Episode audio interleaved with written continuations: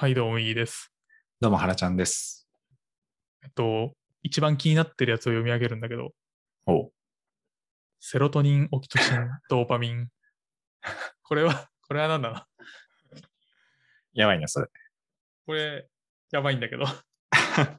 今までで最もわからんかもしれない。あの、共通点は脳内物質だね。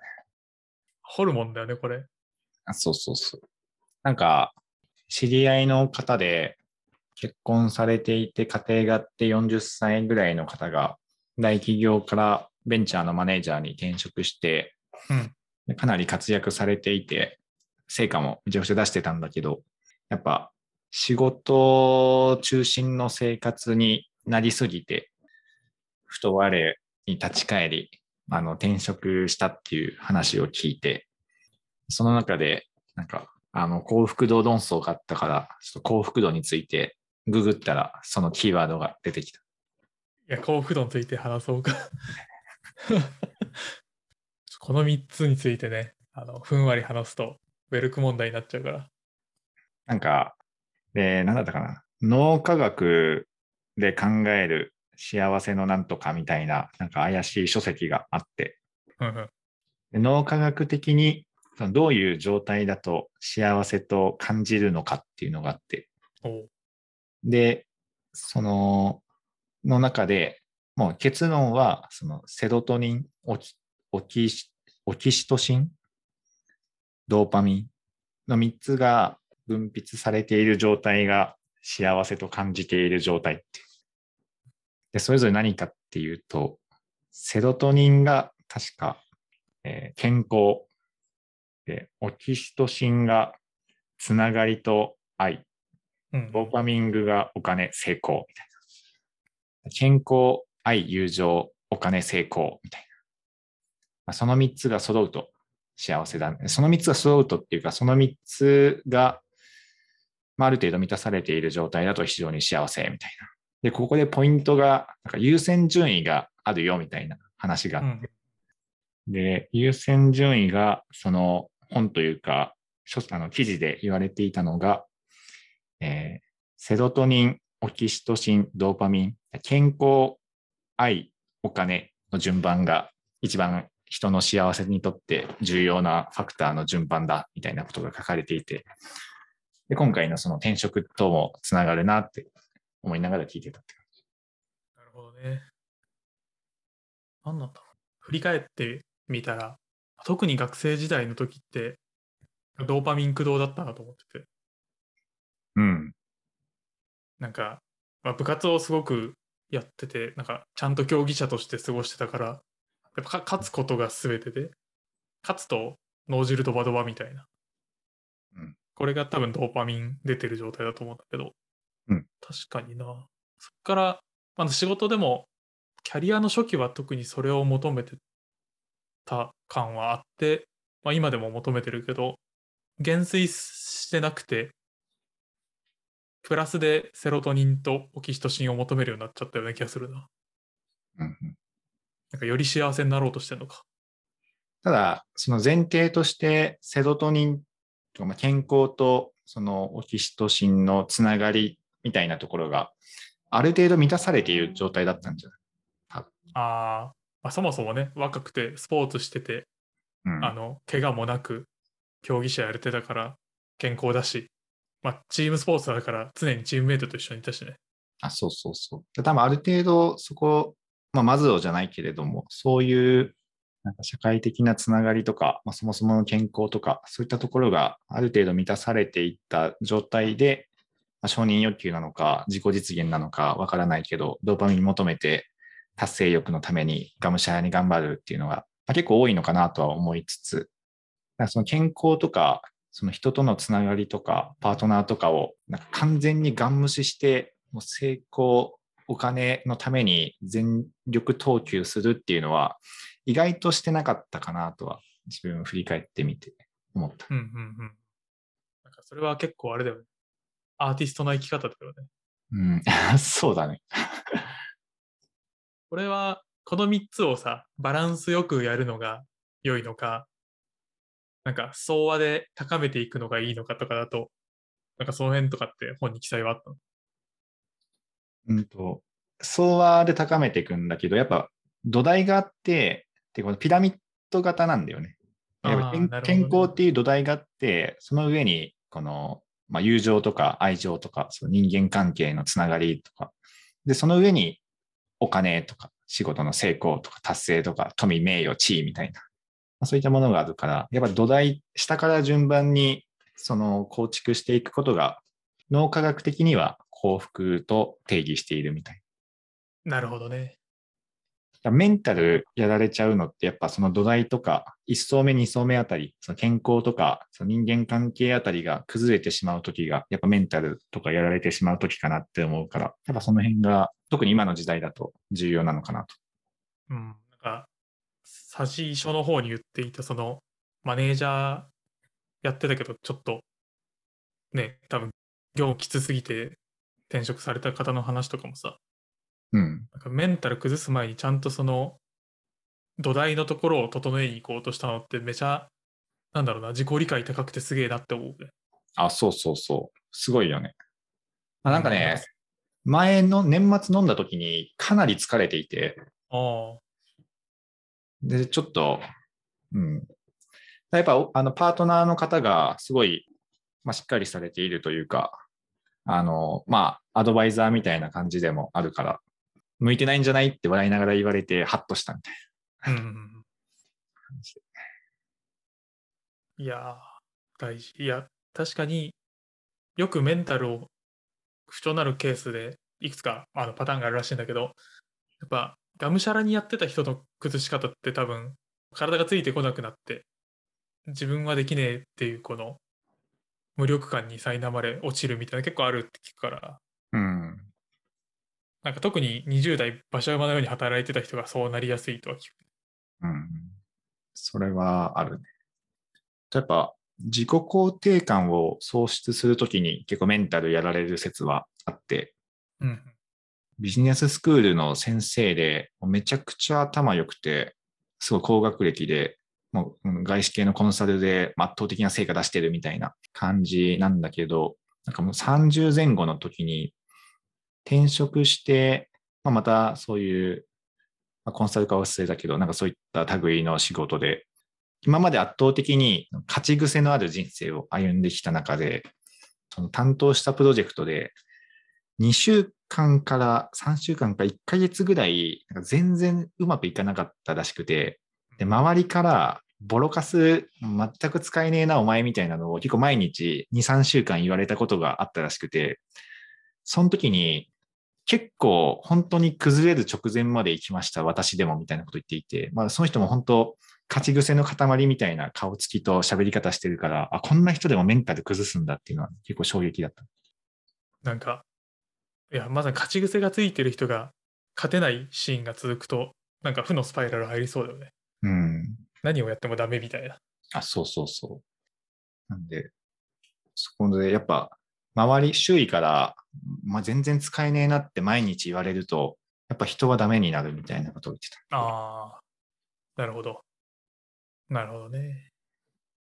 いや、なんかどっかでも話したかもしれないけど、30代をどう過ごすかを考える中で、絶対にやっちゃいけないことがいくつかあると思ってて、あ、自分で設定してて、でそのうちの一つがメンタルを崩すことなんだけど、うん。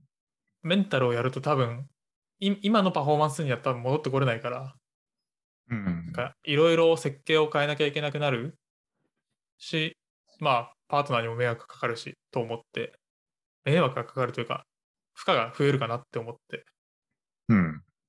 なんかメンタルを守ることは割と重重要度が上がっていて、まあ、そのために体をあの作り直そうと思って、今年は頑張ろうって決めたけど、素晴らしい。まあ、体重増えてんだけどね。あの筋体脂肪率は下がってるけど体重増えてて、なるほどね。そう筋肉がついてるから喜ばしいんだけど、ちょっと過去最高まで体重増えてるわ今。すごいな、それは。もしかしたら自分よりもあるかもしれない。えまだまだまだ、あの、ベンチも40ぐらいしか上がらんし、まだまだですよ。あの、マックスは多分60ぐらい上げれるって言われたけど、おー、すごい。怖くて上げれないから、40を10回3セットやって、ちょっとずつ鍛えてるわ。確かにメンタルは一番重要。特に30代のメンタルは確かに一番重要かもしれない。うん。体と心が回復しなくなってくるらしくて、20代の時に比べると。おその両方をときちんと休ませるようなルーティン持ってないと、まあ、どっかで崩れるっていうのは結構言われてて、ー。うん。結構むずいんだよね。体も心も休ませるって。体休ませてて、なんかネットフリックス見てても、心というか頭は休まってなくて、あ逆になんかとりあえずランニングしてるってもう完全に体休まってないから、でも、なんか、たくさん笑って美味しいものを食べて寝れば両方休まるんじゃないかっていう短絡的な発想があるけどね。ああ、全然それでもいいと思う。あの、何につながるかっていうと結局瞑想ヨガなんだよね。おお。なるほど。まあ、あと睡睡眠だね。うん。なんかその辺が結構奨励されてくるけど、なんか30代になってくるとやっぱ体を動かすとか、瞑想する時間を取るのがちょっと、まあね、あの子供がいるとできにくいとか、仕事が忙しいとできにくいとか、で、睡眠時間を削って、いつの間にかアウトみたいな。うん。で、なりやすいらしいから、なんか注意せねばと思って。確かに。あんまり自分がメンタルやるイメージが湧かないけど、そういう人に限ってやらかすよってよく先輩に言われたな。そうそうそうそう。なんだろうな。ちょっと話違うかもしれないけど、元気なやつほど折れるっていう。うん。そうだな。そうだね。だから、歴15年、20年ぐらいある会社の先輩とかからだと、若手でめちゃめちゃ元気なやつほど、いや、あいつ危ないみたいな。ああいうやつが一番危ないとか言って、ちょっと遠巻きに見てるみたいな。ああまあ、元気じゃないからね。そそもそも自分は、その、なんていうんだ。元なんか、多分むしろ元気じゃなくない、覇気ないけど大丈夫みたいな感じだと思うから。そういう人は大丈夫だよ。どっちかに触れてるとダメだろうな、ダメというか、バランス崩しやすそうだなと思ってるのは、あの、感情発揮、発露するのがすごい得意な人とかさ、うん。やたらロジカルな人とかさ、ああ。あの、そ、そっちに寄りすぎてる人うん。考えて考えて考えて、あの、詰まってグッてなるみたいなうん。のはあると思うから。まあ、だから、あれちゃんはそこはバランスめちゃいいと思うから、自分の飼いならし方を知ってるというか。やっぱ田舎育ちの特権だと思うよ。いや、そうなの？最悪あそこに戻ればいいみたいああ、いや、それはそうだ。それはな。そうめ。ちゃくちゃ幸せだったし、今よりももしかしたら幸せなんじゃないかって思うと。最悪あそこに戻ればいいって。腹っぱ駆け回る方が幸せなのかもしれない。キャンプして、スキー行って、ボードして、うん、美味しいもの食べて、みんなでワイワイしてみたいな。いや、全、スーパー幸せだと思確かに。いや、面白いね。その、あの時のことを思い出せばって思うと、うん確かに。我々はそこの予防線というか、撤退線が引けてるから、なんとかなりそう。う。そうだね。まあ、帰る場所があるっていうのは、やりやすいよね。うん。確かにね。なんとかなるって気するしね。うん。そうそうそう。なんとかなるっていう。どんなに失敗してもなんとかなるなっていう。うん。人の道を外れさえしなければいいのかなと思うけどね。あそうだね。人の道を、そうだね。詐欺師にならなければなんとかなるかな。なんかね、愛知って詐欺師少ないらしいんだよ。おで、その理由が、もう友達の友達でほぼ特定されるみたいな。コミュニティが狭すぎて、そのみんなほぼ出ないからさ、誰々って言うと、ああ、え、あんな、何々効能とか、何々中のみたいな。すぐつながるみたいいやー、ちょっと、ちょっとわかるかも。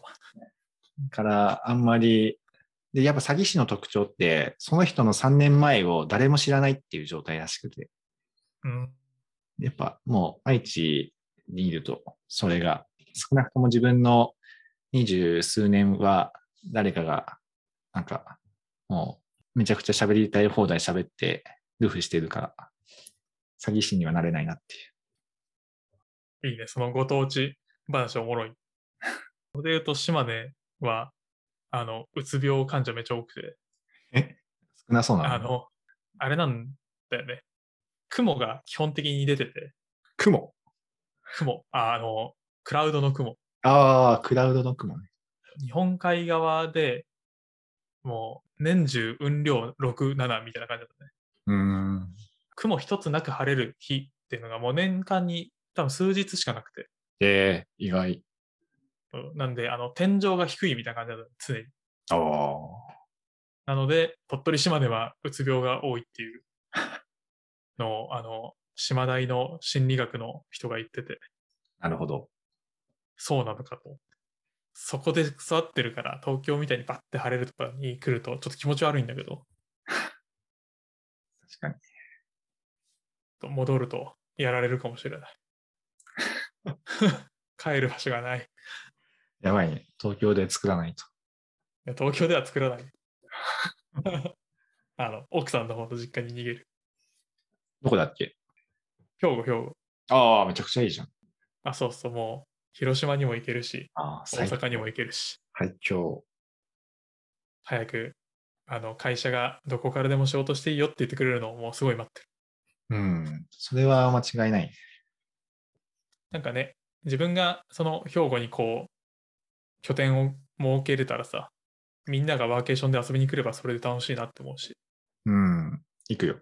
お、もてなすよ。あの一応、あの、本籍、兵庫県神戸市だから。そうなんだっけ？お親さんの生まれ？あ、そうそう。実は、そうそう。意外と関西の血がほんの少し混じってたりしていて。だからお笑い好きなのね。うん、まあでもそういうわけではないんだけどね。その あのあでも確かに、あの、ダウンタウン派だったかもしれないね。なんか家あのーテテレビは確かにそういうはいはいと、吉本の方が東京よりも多かったかもしれない。いや、そういうのはね、結構大事だと思うよ。あの、親の思想を受け継ぐからさ。いやいや。いやでも、自分にとっての幸せをこう、コントロールできるような環境を持っていくのは大事だよね。間違いない。その重要性をなんか30代になってひしひしと感じるようになってきたわ。いやー、本当それは本当にその通り。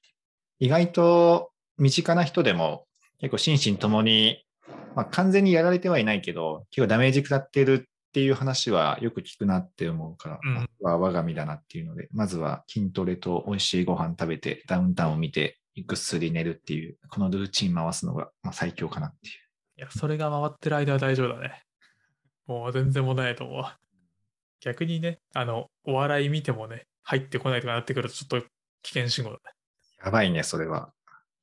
今もう、でも、ちょっと前までは、テレビのバラエティ番組の規制が多すぎて、その、なんだろうな、2009年とか、は2008年、9年、10年ぐらいの有吉さんのロンハーとか無双状態だったけど、もうあの時代もなくなっちゃったから、あれだったけど、最近やっぱ、その、アベマとか、はいはい。ネット番組が最近ちょっと無双状態入ってきたから、それ、もうこれでしばらく、しかも今後もそんなに規制もかかんないだろうから、まあしばらく大丈夫かな。いやいや、なんか進化してるね。はい。はいまあ、自分の幸せは自分で追いかけようって話でした。多分。健康、つながり、お金の順番に構築していきましょうと。頑張りましょう。はい。